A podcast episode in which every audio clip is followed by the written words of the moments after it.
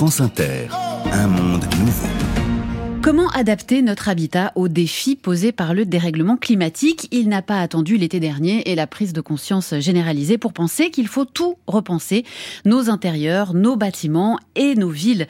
Bonjour Philippe Ram. Bonjour. Vous êtes architecte et inventeur de la notion d'architecture météorologique, auteur de plusieurs ouvrages dont une histoire naturelle de l'architecture, comment le climat, les épidémies et l'énergie ont façonné la ville et les bâtiments qui ressortira, je le signale, en poche dans la collection Point du à l'automne prochain. Et dans votre dernier ouvrage, vous vous intéressez à nos intérieurs, le style anthropocène aux éditions Aide.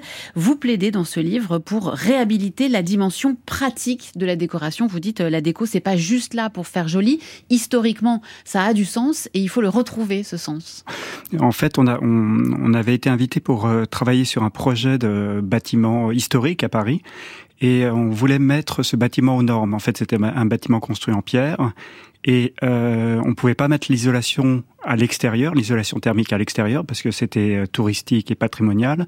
Et donc, on devait mettre l'isolation thermique à l'intérieur. Et en fait, tout d'un coup, on s'est rendu compte qu'on était en train de remettre des tapisseries, remettre des tapis, en fait, à l'intérieur. Donc, on s'est dit, euh, finalement, l'ancienne décoration, avant les énergies fossiles, avant le XXe siècle, en fait, elle servait à quelque chose. Un tapis servait à avoir euh, chaud aux pieds, les tapisseries servaient à, comme une isolation thermique. Et donc, finalement, euh, on se dit qu'aujourd'hui, peut-être qu'on pourrait aussi réutiliser la décoration comme un élément un peu dans l'urgence pour adapter les bâtiments, c'est-à-dire se dire, ben on va remettre des, quand on a froid, on remet des tapis, on remet des tapisseries, puis on peut les définir un peu plus euh, scientifiquement parce qu'on connaît un peu mieux les questions d'effusivité thermique, c'est-à-dire c'est l'échange qu'on touche, certains matériaux, ils, prennent la chaleur ou pas, ou alors l'émissivité, c'est un, mur par exemple, il émet ou il émet pas de, des radiations. Donc en fait de travailler avec tout ça et puis réinventer un style décoratif euh, parce qu'on peut dire que la décoration au XXe siècle avait un peu perdu son sens. C'était décoratif, ça servait à plus rien.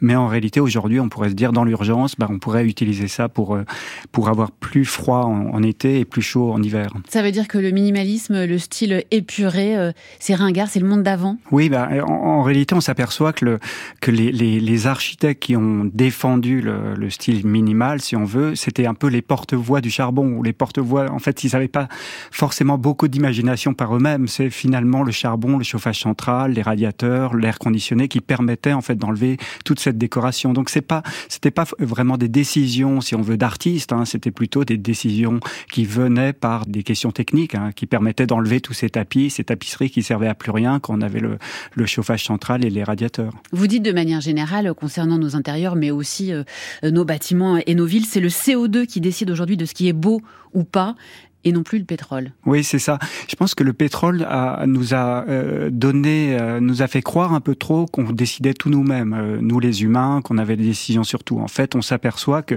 beaucoup de nos décisions, même esthétiques, en fait, sont liées aux, aux conditions matérielles. C'est-à-dire que si on a beaucoup de charbon, bah, peut-être que tout d'un coup, on est beaucoup plus libre de choisir les couleurs, les formes. Mais si on en a moins, bah, tout d'un coup, on est contraint par les matériaux, par par le poids des choses, par l'énergie qu'on doit mettre dedans. Donc, finalement, finalement, je pense que qu'aujourd'hui, on s'aperçoit que c'est que, que, finalement on dépend des conditions matérielles et donc euh, que c'est peut-être ça qui finalement euh, nous donne aussi euh, des, des idées esthétiques, si on veut, par rapport aux choses.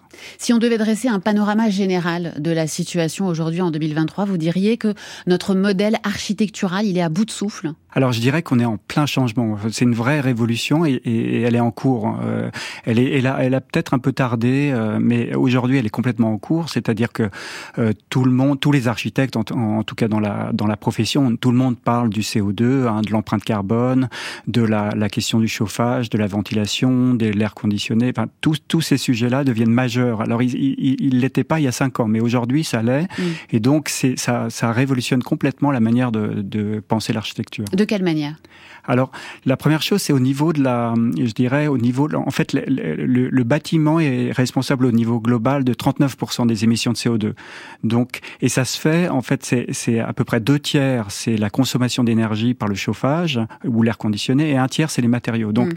en fait, la, la, la première chose, c'est il y a toute une, une, manière de repenser le, le, la, le, chauffage ou la ventilation par rapport à des principes euh, qui peuvent être plus naturels. Par exemple, nous, on travaille actuellement sur un projet de bureau à Annemasse, un bâtiment de bureau, et donc, en fait, on, on repense toute, toute la manière de ventiler le bâtiment, non plus en disant bon, c'est le technicien qui va s'occuper de ça, nous on dessine que les formes, mais en pensant à, faire rentrer par les sous-sols l'air pour le refroidir et créer une sorte de grotte dans lequel l'air se rafraîchit et puis remonte dans le bâtiment et puis finalement euh, tout le bâtiment est dessiné par rapport à ce mouvement d'air. C'est-à-dire qu'on dit plus euh, euh, l'air c'est seulement dans des gaines de ventilation, dans des tuyaux, on dit le bâtiment lui-même ça devient une grosse gaine de ventilation et on pense les formes par rapport au parcours de l'air et dans, dans de, de, telle manière on peut le rafraîchir en été dans les sous-sols parce qu'il fait toujours froid dans les sous-sols mm.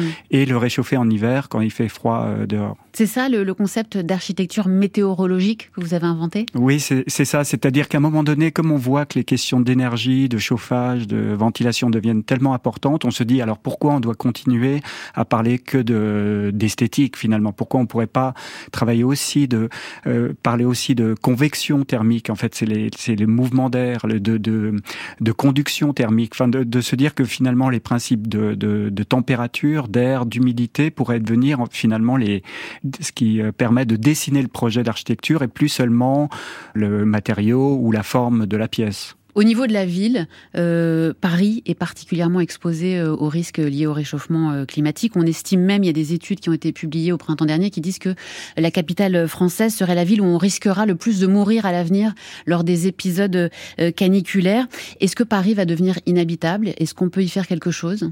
Alors, le, le, réchauffement climatique va introduire des, des, des, transformations, en fait, des situations géographiques. Donc, ça veut dire que euh, certaines villes qui étaient plus agréables deviennent euh, difficilement habitable parce qu'elle se réchauffe. Et, euh, et ces villes-là, souvent, n'ont pas été pensées ou dessinées par rapport à ces climats. Donc, elles sont pas adaptées. Si on voit, si on pense aux villes d'Afrique du Nord, elles sont des rues étroites. Même récemment, j'étais à Barcelone. On s'aperçoit que les vieux quartiers de Barcelone étaient beaucoup plus adaptés à la chaleur que les nouveaux quartiers. En fait, les, les vieux quartiers ont des ruelles étroites. Il y a de l'ombre toujours. Donc, il fait, il fait beaucoup plus frais que dans les nouveaux quartiers où on a élargi les rues parce qu'on pensait plus à ces questions-là puisqu'il y avait l'air conditionné. Donc, finalement, euh, il va falloir repenser les modèles de ville. On va certainement voir des, toiles euh, tirées entre les bâtiments ou des choses comme ça, mais après, il pourrait aussi y avoir des déplacements finalement des villes. C'est-à-dire que on a vu ça dans l'histoire, hein, selon des, transformations climatiques. Par exemple, on sait que la capitale des Vikings, si on veut, était bien plus au nord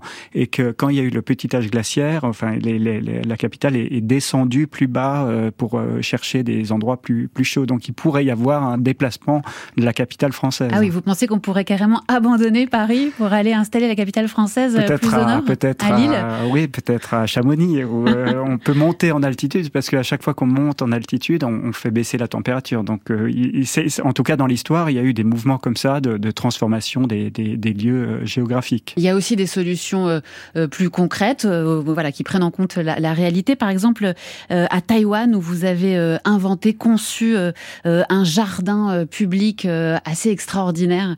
Euh, vous avez imaginé des ventilateurs qui sont alimentés par des photovoltaïques On a mis en place 10 euh, 000 mètres carrés de, de, de, panneaux photovoltaïques et puis tout ça, ça produit énormément d'électricité et puis on utilise aussi une partie de cette électricité pour euh, souffler de l'air froid en fait qui descend par géothermie qui est rafraîchi dans les sous-sols et puis qui souffle en fait euh, de l'air froid. Mais c'est aussi des nébulisateurs et, et c'est tout des techniques qu'on connaît qui sont les fontaines pour rafraîchir par évaporation ou alors effectivement peindre les toits en blanc pour pour éviter qu'il y ait des surchauffes ou alors euh, créer des parasols, enfin toutes des techniques comme ça.